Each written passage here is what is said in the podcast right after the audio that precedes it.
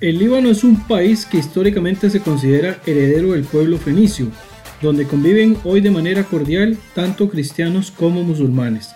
Ha sido denominado la Suiza de Oriente Próximo por todas sus riquezas como país. Desde una perspectiva histórica se debe contar que es a partir del siglo XVI que este territorio fue parte del Imperio Otomano. Tras la muerte de 12.000 cristianos en la guerra contra los drusos en el año 1860, lleva a que tropas francesas lleguen a la zona para proteger a los cristianos.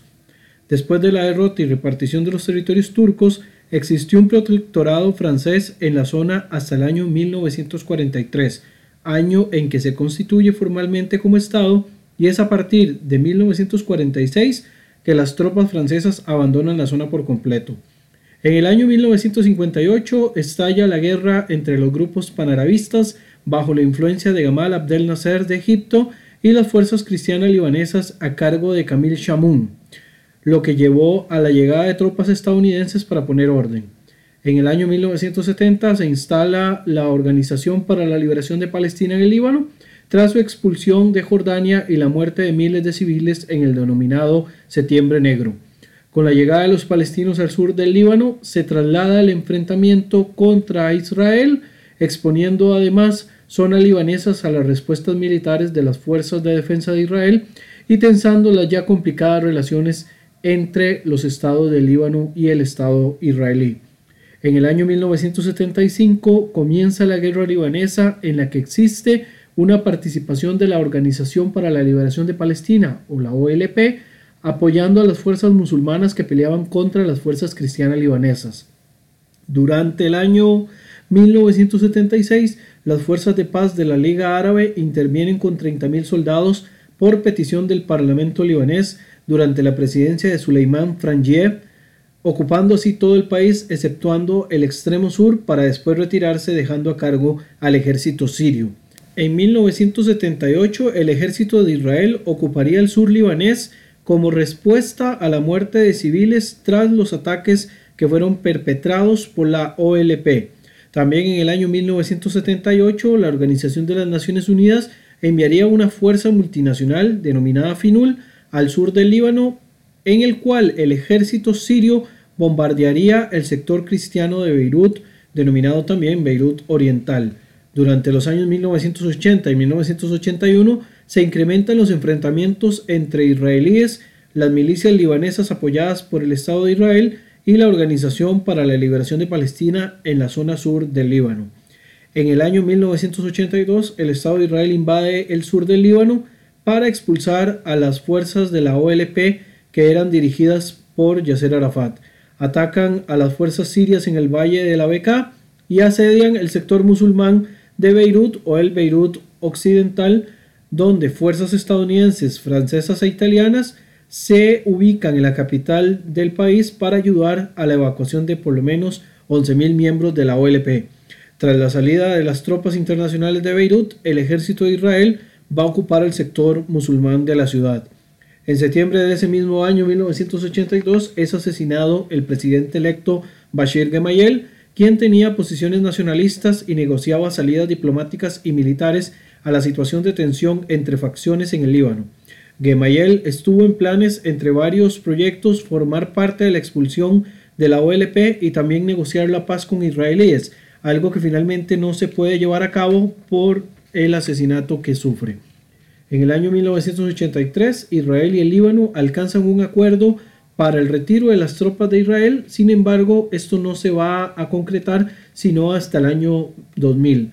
En el año 1985 van a aparecer en escena el grupo chiita libanés Hezbollah, que surge como un brazo armado pro-iraní en la lucha contra Israel, siendo además el Hezbollah la única milicia libanesa que no se va a desarmar tras la firma de los acuerdos de Taif del año 1989, que entre otros aspectos buscaba de manera prioritaria acabar con el sectarismo político que no se va a llevar a cabo, sino que por el contrario se va a mantener todavía varios años más en el panorama del país el grupo patrocinado por el gobierno de Teherán, el Hezbollah, decide que no se disolvería mientras continuara la ocupación israelí del Líbano. Sin embargo, pese a que se retiran en el año 2000, el Hezbollah continúa con sus actividades argumentando ser parte de la lucha contra la ocupación israelí del territorio de las granjas de Sheba, un territorio que está disputado tanto por el Líbano como Israel y Siria, que son 20 kilómetros,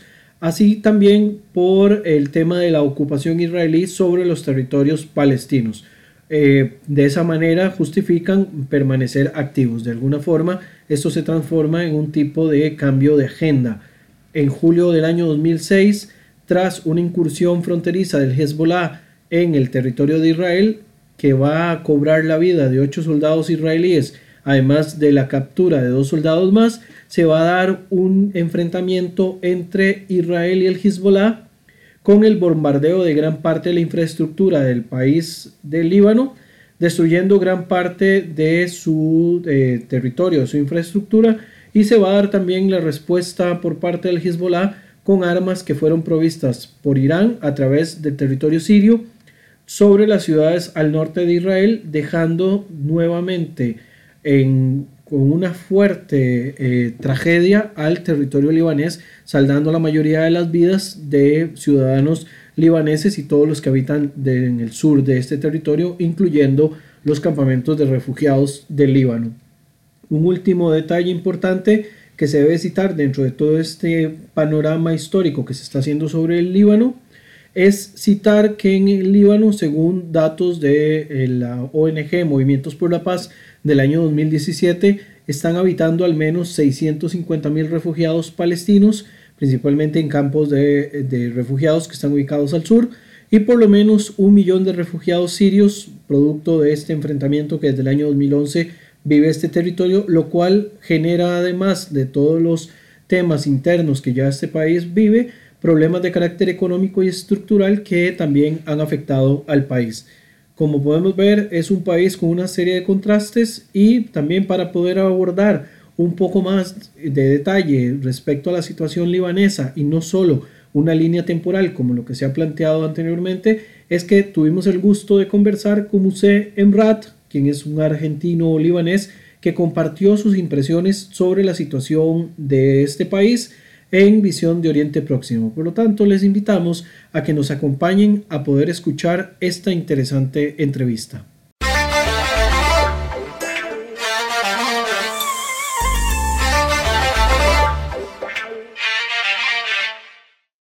Soy Brian Acuña y esto es Visión de Oriente Próximo.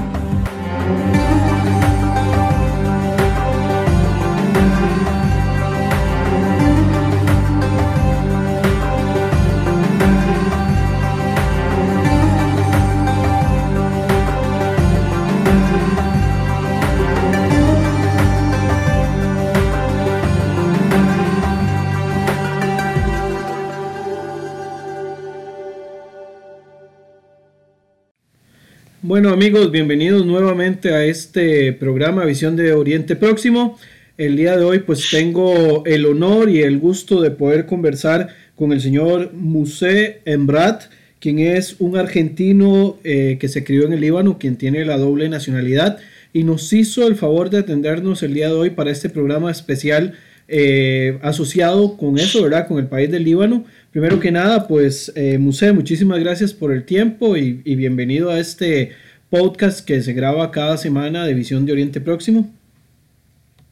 Hola Brian, buenas tardes a toda tu amable audiencia. Nada que agradecer, mientras que esté a mi alcance, con gusto colaboro en todo lo que pueda hacerte de utilidad. Excelente. Bueno, en Brad, para, eh, perdón, Musab, eh, para poder comenzar con la entrevista del día de hoy, eh, bueno, comentarle al público de que además de ser un argentino libanés, en el caso muy particular suyo es cristiano de origen maronita, ¿verdad? Si no me equivoco. Eh, no, eh, es así, soy mitad maronita y mitad melquita. por parte de padre soy melquita y por parte de madre soy maronita. Básicamente son muy parecidas. Eh, con la única diferencia, eh, hay algunas leves diferencias en el rito, y maronita solamente como maronita y únicamente en el Líbano, o sea, donde veas un maronita, es ahora exclusivamente que es de origen libanés, y donde veas un melquita, melquita viene de Malak o Reyes al Malakiyun, el Sínodo de los Reyes, puede haber, puede haber melquita de diferentes orígenes. En mi caso particular soy 100% de origen libanés. Ok, ¿y en qué se diferencia en el caso del cristianismo eh, maronita y melquita? Bueno, en este caso también de los otros grupos cristianos que existen, que bueno, son más conocidos en Occidente, como lo es el caso de la Iglesia Católica Romana y el caso de la Iglesia eh, Protestante y bueno, y algunas eh, iglesias ortodoxas. bueno,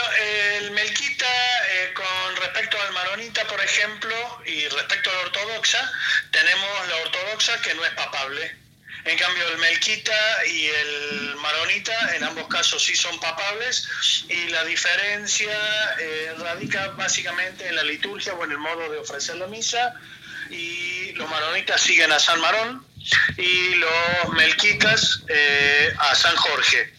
Eh, en, ambos casos, si tú observas a alguien que pertenezca a la iglesia siriana ortodoxa, eh, verás que eh, la vestimenta del maronita y que pertenece a esa liturgia son básicamente las mismas. Y en el caso de los melquitas, el sacerdote usa eh, la ropa o el atuendo para oficiar la misa que se ve en cualquier iglesia. En cambio, el maronita además le pone su propia impronta justamente para arraigar más su identidad libanesa le pone el cedro eh, en su uniforme y al lado de cada altar de la iglesia maronita está eh, la bandera del Líbano y la bandera del Vaticano.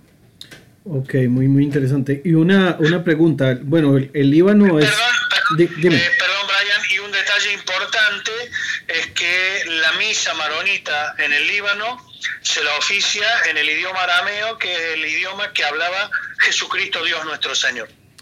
Ok, muy interesante porque son de las pocas comunidades eh, que todavía subsisten en Medio Oriente que, cuyo idioma es el arameo, ¿verdad? Bueno, por lo menos en este caso es una cuestión de rito. Creo que todavía hay algunas comunidades de lenguaje vernáculo arameo, principalmente en las zonas de Siria.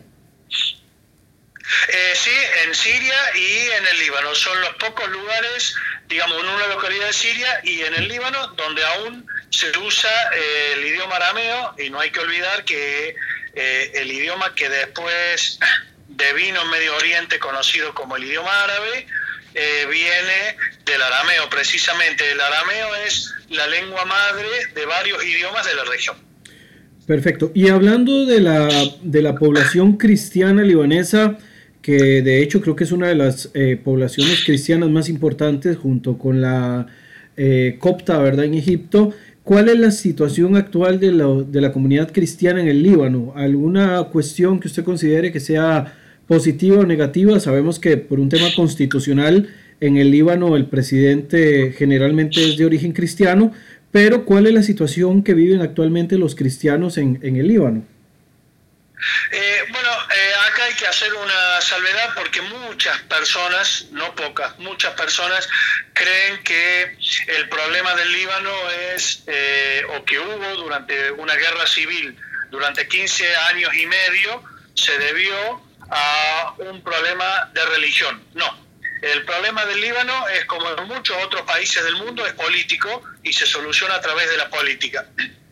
Eh, los, cristianos en Líbano podemos decir que así como bien has dicho que los coptos es la otra comunidad grande o de eh, mucho número en cuanto a cantidad eh, en lo que sería el norte de África, en Egipto, en el Líbano es el bastión más grande que hay de cristianos y es, te diría, el último refugio de cristianos que hay en todo el mundo, en el mundo de Medio Oriente, ¿no es cierto?, que hay en Medio Oriente, el refugio más grande o el, bastión más grande que hay es el, del Líbano.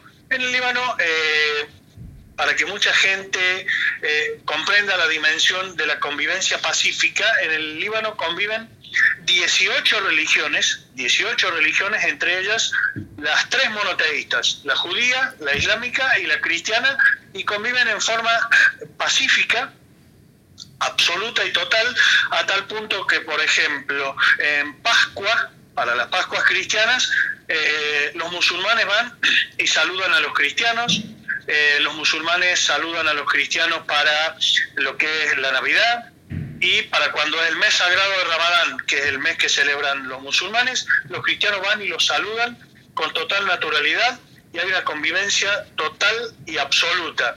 Los, los cristianos, digamos, el Líbano es la punta de lanza contra, eh, digamos, las agresiones de Estado segunda ni nada, al contrario. Todos los ciudadanos libaneses son eh, iguales ante la ley, ninguno es discriminado ni por su religión, ni por su sexo, ni por nada, y como tú bien has dicho,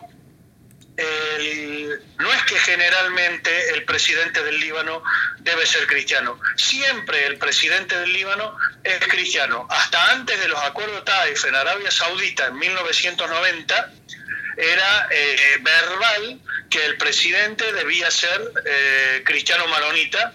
Eh, a partir de los acuerdos Taif en 1990 y en el artículo 49 de la Constitución libanesa, el presidente debe ser cristiano maronita y se reparten de la siguiente manera. El presidente tiene, es maronita, el presidente del parlamento es eh, chiita y el primer ministro es de otra rama del Islam que es sunita.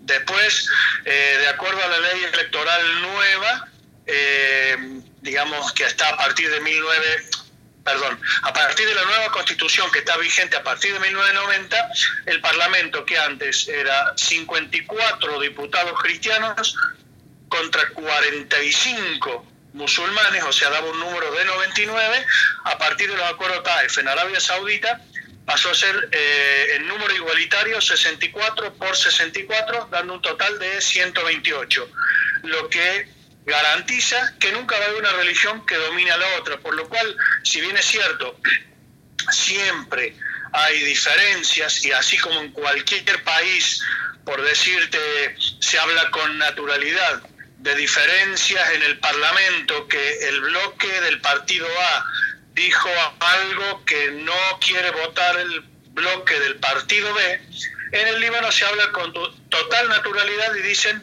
el bloque musulmán se opone a la propuesta del bloque católico o el bloque católico apoya al bloque musulmán con total naturalidad. O sea, hablar de musulmanes y católicos en el Líbano no es para nada algo descabellado, nada, se habla con total naturalidad y así hay que tomarlo.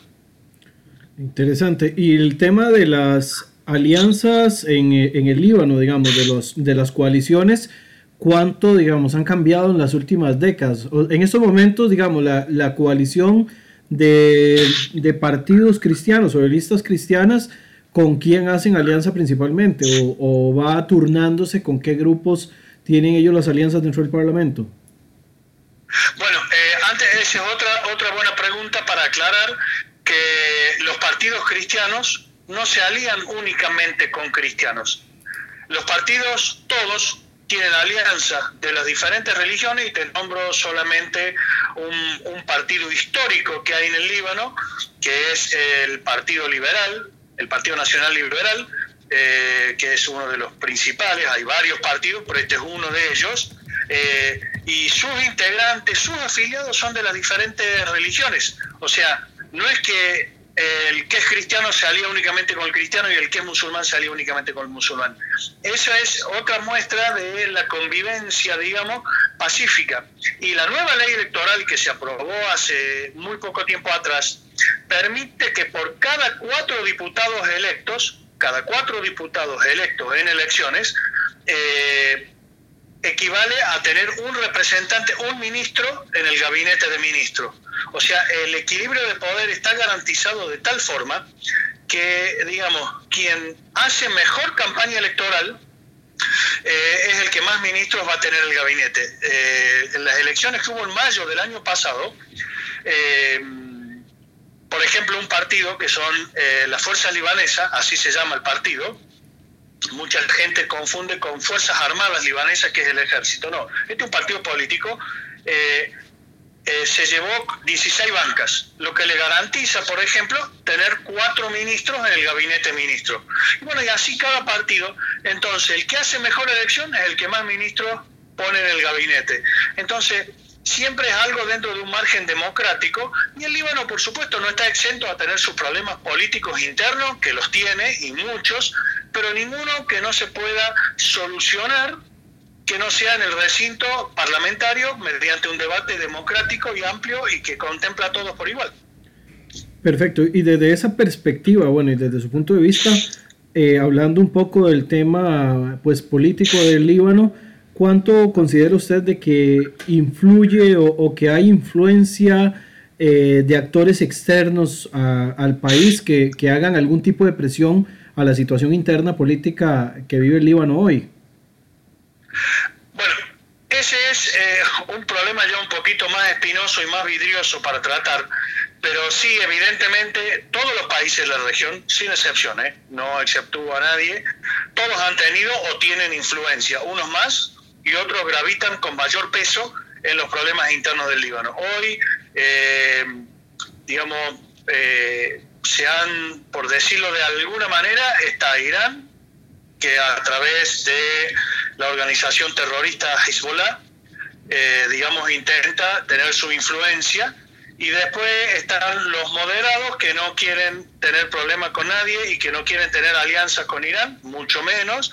Entonces, o están aliados entre sí mismos a nivel interno o tienen el apoyo de Arabia Saudita.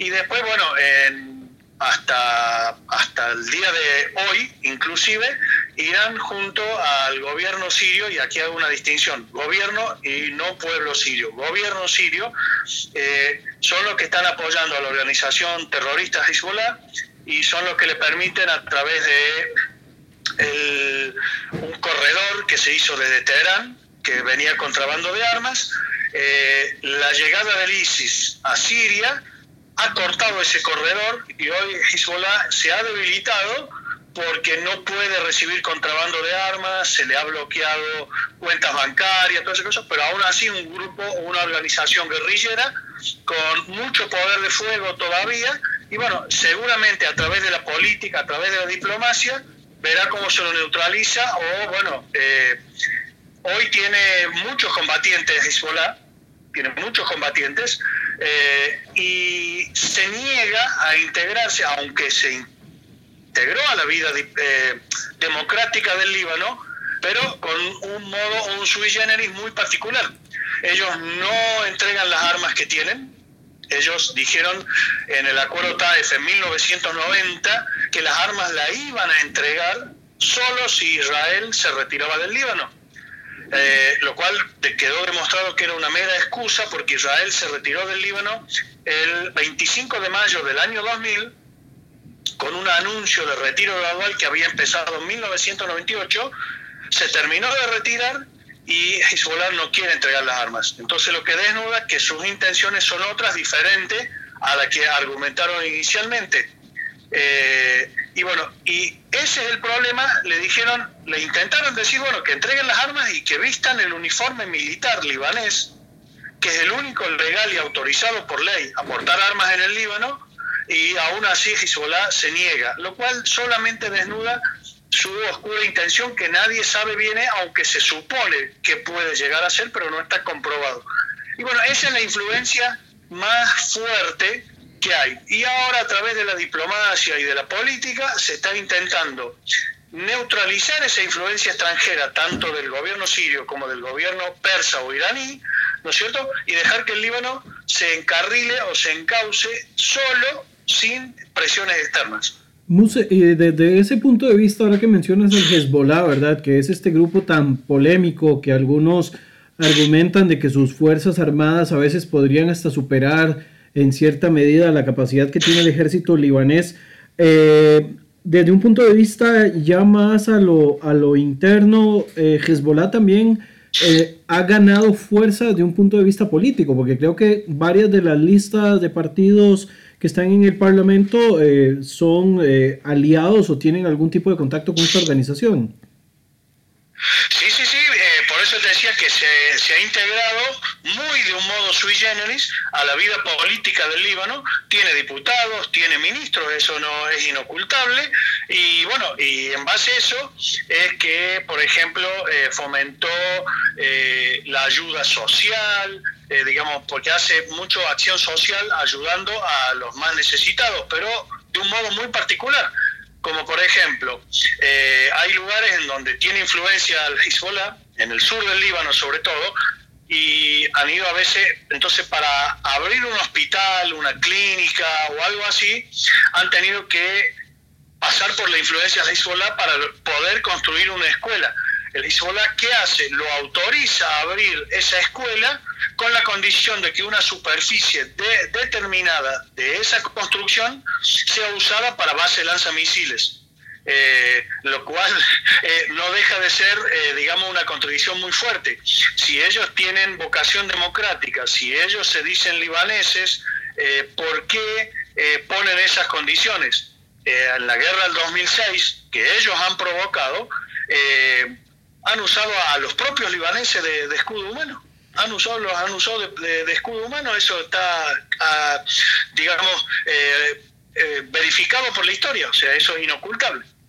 Y, metiéndonos un poquito en un tema todavía mucho más espinoso, ¿cuál es hoy por hoy, políticamente hablando, la situación de los palestinos en el sur del Líbano? Que creo que también es importante poder mencionarlos, puesto que son otro actor que de alguna manera eh, tienen algún tipo de importancia desde la época de la guerra civil en el Líbano y, y todavía en los últimos 30 años, ¿no?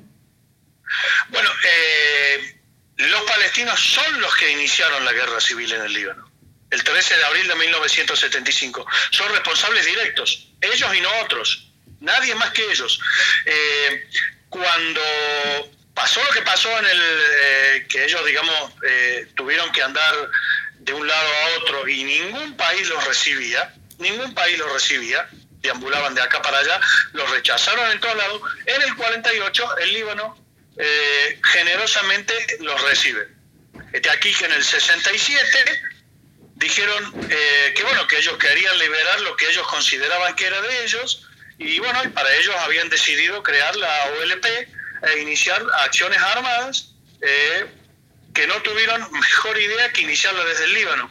El 13 de abril de 1975 ellos inician la guerra atacando un convoy de eh, ciudadanos libaneses bueno y ahí empezó y ahí donde fue la mítica línea verde en Ain Remen en Beirut Ahí fue la mítica línea verde y ahí comenzó eh, la guerra.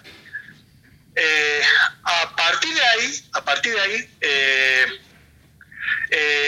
comenzó una, un operativo que ellos llamaban operativo vaciar el Líbano, porque ellos decían que vaciando el Líbano ellos iban a hacer su estado ahí. Entonces yo me pregunto, si ellos querían supuestamente liberar un territorio que ellos argumentan que les pertenece.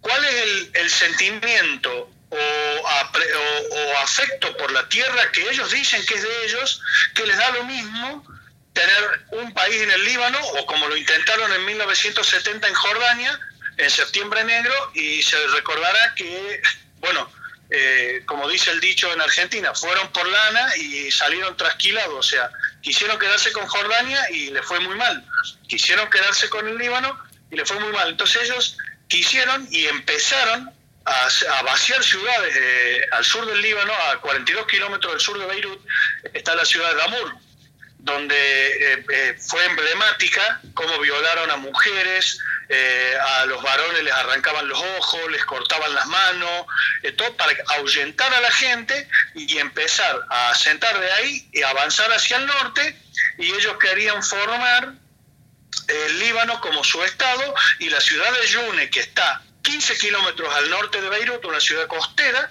ellos querían hacerla su ciudad capital. Eh, vuelvo a repetir, si ellos decían que tenían una tierra que tenían que liberar, ¿qué los llevó a decir que el Líbano tenía que ser su país y andar paseándose con cartelería que decían el Líbano es para nosotros?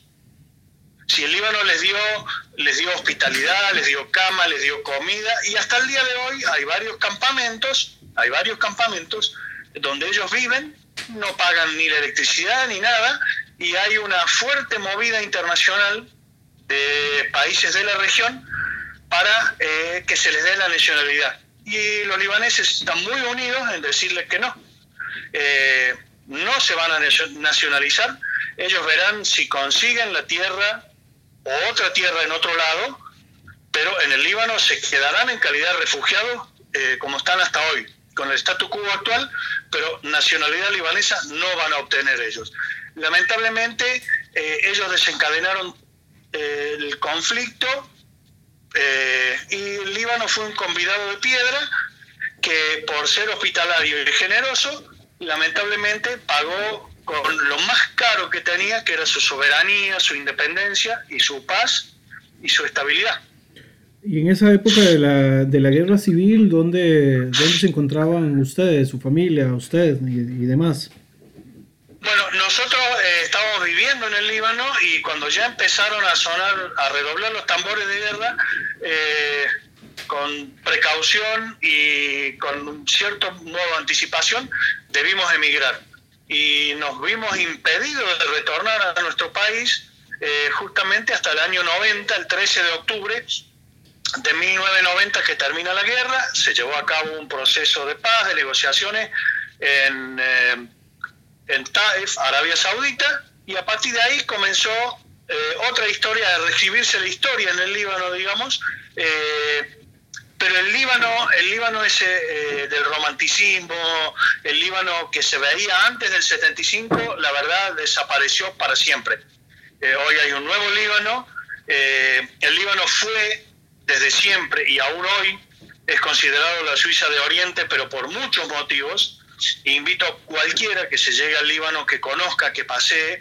Y la decisión más difícil, quizás sea para cualquiera que desee conocer Líbano, es llegarse a conocerlo. Pero una vez que están allá, eh, y esto es por testimonios que se me han brindado directamente, les cuesta volver, porque se encariñan tanto, se hallan tan a gusto y tienen la particularidad de que uno puede estar en pleno verano, pleno mes de julio, eh, en el mar, en el mar Mediterráneo, y a 30 minutos de ahí subir al auto y ir a esquiar sobre la nieve que está durante todo el año en las montañas del Líbano. Es algo particularmente único.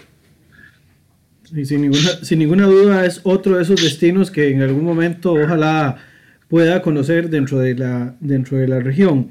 Eh, con respecto a esto que mencionaba sobre la Suiza del Medio Oriente, ¿verdad? Que es este nombre con el que siempre se le ha conocido al Líbano, que además eh, creo que en, el, en, la identidad nacional de los libaneses em, se consideran a sí mismos o, o hay toda una, una historia de que a diferencia del resto del Medio Oriente o la mayoría del Medio Oriente que son este, conquistados por árabes, creo que el Líbano tiene una gran diferencia, ¿verdad? Son los pueblos que todavía sobreviven de la época de los fenicios.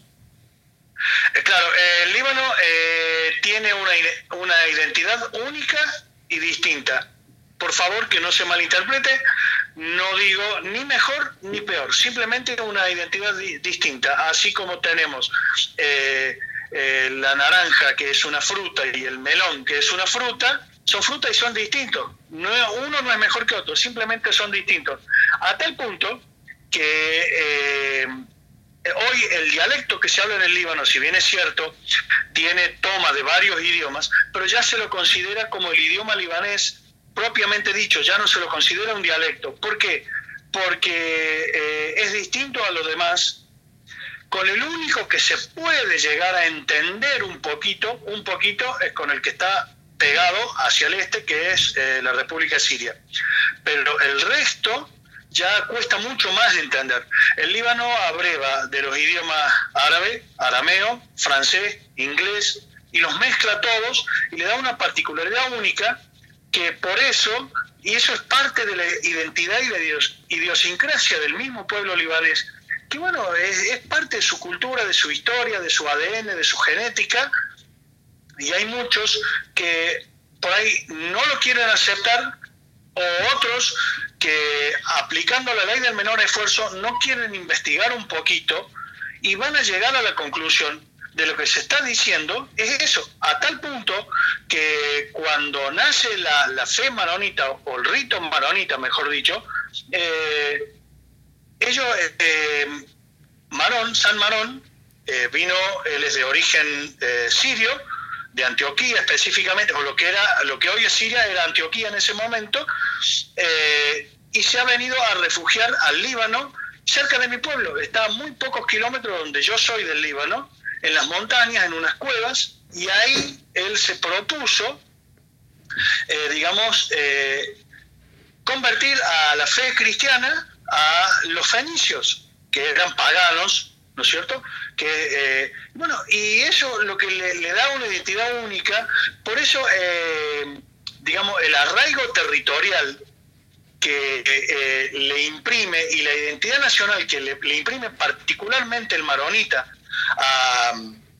al Líbano, digamos, es, es distinta a cualquier otra religión. Y los maronitas hoy, por ejemplo, de acuerdo al último censo o a un censo estimativo, se calcula que son casi un millón cien mil maronitas viviendo en el Líbano. Y después, la, la mayor presencia de maronitas en el mundo está en Argentina, con tres cuartos de millón, o sea, 750 mil, y después medio millón están en Brasil. Y después el resto están esparcidos en todo el mundo. Ahora, a Argentina, por ejemplo, eh, la mayor emigración libanesa vino a mediados del siglo XIX. Después hubo una oleada durante eh, la ocupación del Imperio Otomano a principios del siglo XX y la tercera oleada fue masiva a todo el mundo durante los años de la Guerra Civil. Eh, eso fue en Hay muchos libaneses en Australia con identidad bien definida, están en Francia, en Alemania, en Italia, en Estados Unidos, Canadá, Argentina, Brasil, y aquí en Argentina, un caso particular, después de la italiana y la española, la libanesa es la tercera colectividad con eh, mayor número de habitantes en el país. Eh, entonces el libanés donde va tiene una identidad propia y definida que, repito, no lo hace ni mejor ni peor que ningún otro. Ah, en absoluto estoy intentando decir eso.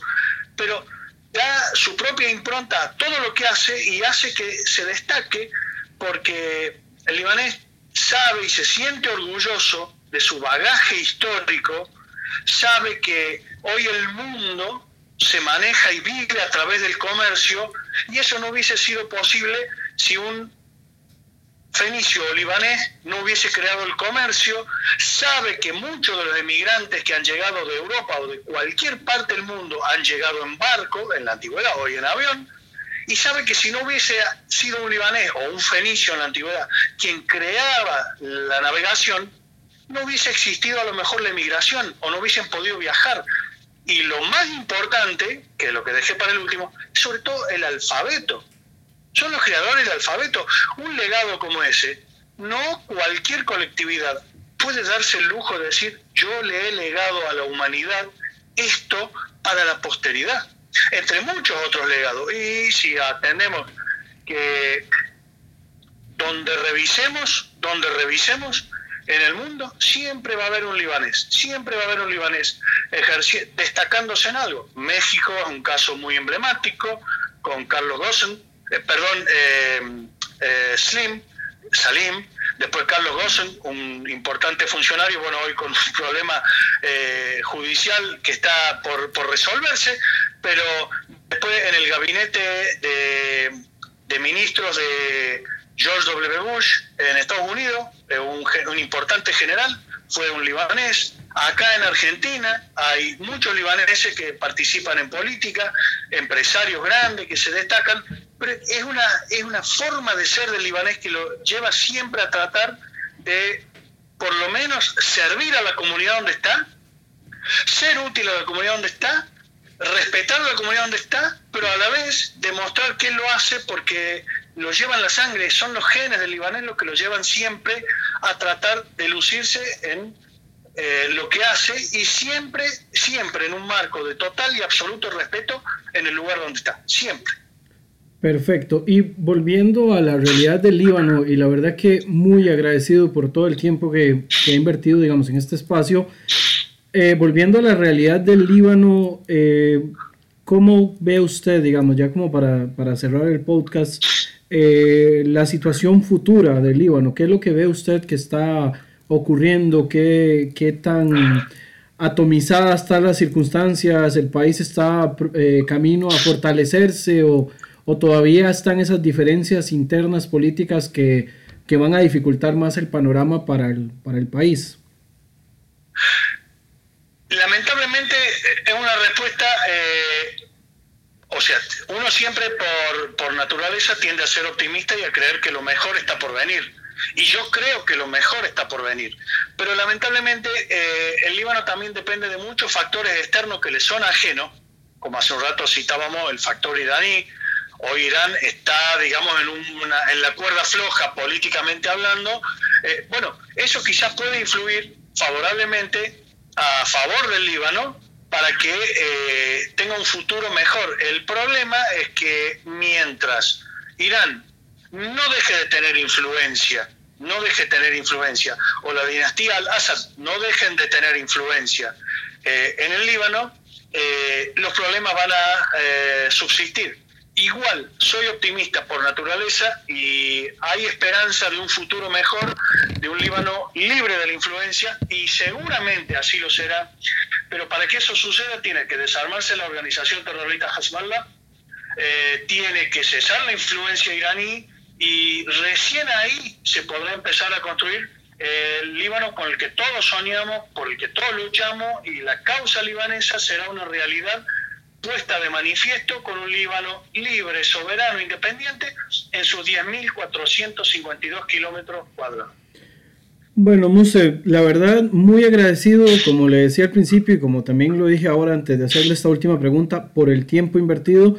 Ha sido muy enriquecedor. Este, yo espero que no sea el último contacto. La verdad, es muy interesante todo el tema relacionado con el Líbano y con muchos países de la zona. Eh, agradecerte por el tiempo y, esperando de verdad en, un futuro no muy lejano poder conocernos de manera personal. Eh, pues, para mí sería un enorme placer y gusto conocerte, Brian, eh, conocernos en persona y desde ya que para mí es un gusto haber colaborado contigo, así que me siento honrado que me hayas tenido en cuenta y a la vez me disculpo porque soy muy apasionado por el Líbano y bueno, por ahí me hacen una pregunta y tiendo normalmente a extenderme la respuesta tratando de eh, resaltar o de, resaltar diferentes puntos de vista que quizás no están muy relacionados con la pregunta, pero mi pasión eh, me ha llevado a ello y pido mil disculpas si me he excedido en el tiempo. Para nada las disculpas, creo que una de las razones de ser de este programa es cuando nos abrimos a compartir con otros es que ellos nos expresen todo su sentir, ¿verdad? Eh, a diferencia, por ejemplo, de lo que es el, periodismo eh, regular, bueno, no soy periodista, pero el, periodismo regular es como muy de marcar pautas. Acá la idea de este podcast y de este espacio es abrir el espacio para que las personas puedan em, expresar todo lo que ellos tienen adentro y sienten y la verdad que todo lo que nos ha compartido ha sido sumamente enriquecedor y por cuestiones pues de tiempo no nos extendemos más, pero si por mí fuera el podcast eh, relacionado con el Líbano, por mí que duren un par de horas, porque la verdad eh, quedan muchas cosas ahí como para poder conversar de la historia y de todo el contexto que ha llevado el Líbano, digamos, a la, a la situación actual, pero que no le resta esa naturaleza de ser la gran Suiza del Medio Oriente. Sí, sí, evidentemente es... Eh siempre, para mí, el Líbano eternamente será la Suiza Medio Oriente y la verdad lo digo con total humildad, pero me siento muy orgulloso de ello y nuevamente, más que nada, quiero agradecerte otra vez por haberme honrado con este llamado y me siento enormemente halagado de haber podido ser útil y espero poder ser útil y quedo entera, a tu entera disposición y a tus órdenes las veces que lo estime necesario solo me llamas y allí, estaremos dentro de lo que esté a mi humilde, desde mi humilde posición, lo pongo a disposición de ustedes. Perfecto, Muse. Bueno, es, eh, hoy tuvimos el honor de contar con la participación de Muse Emrat, quien es un argentino de origen libanés, bueno, tiene la doble nacionalidad, es cristiano maronita además, hijo de padre maronita y de madre melquita quien nos ha compartido pues en este espacio de visión de Oriente Próximo agradecerle y esperarlos a ustedes que nos puedan acompañar en una próxima edición de Visión de Oriente Próximo. Muchísimas gracias y hasta la próxima.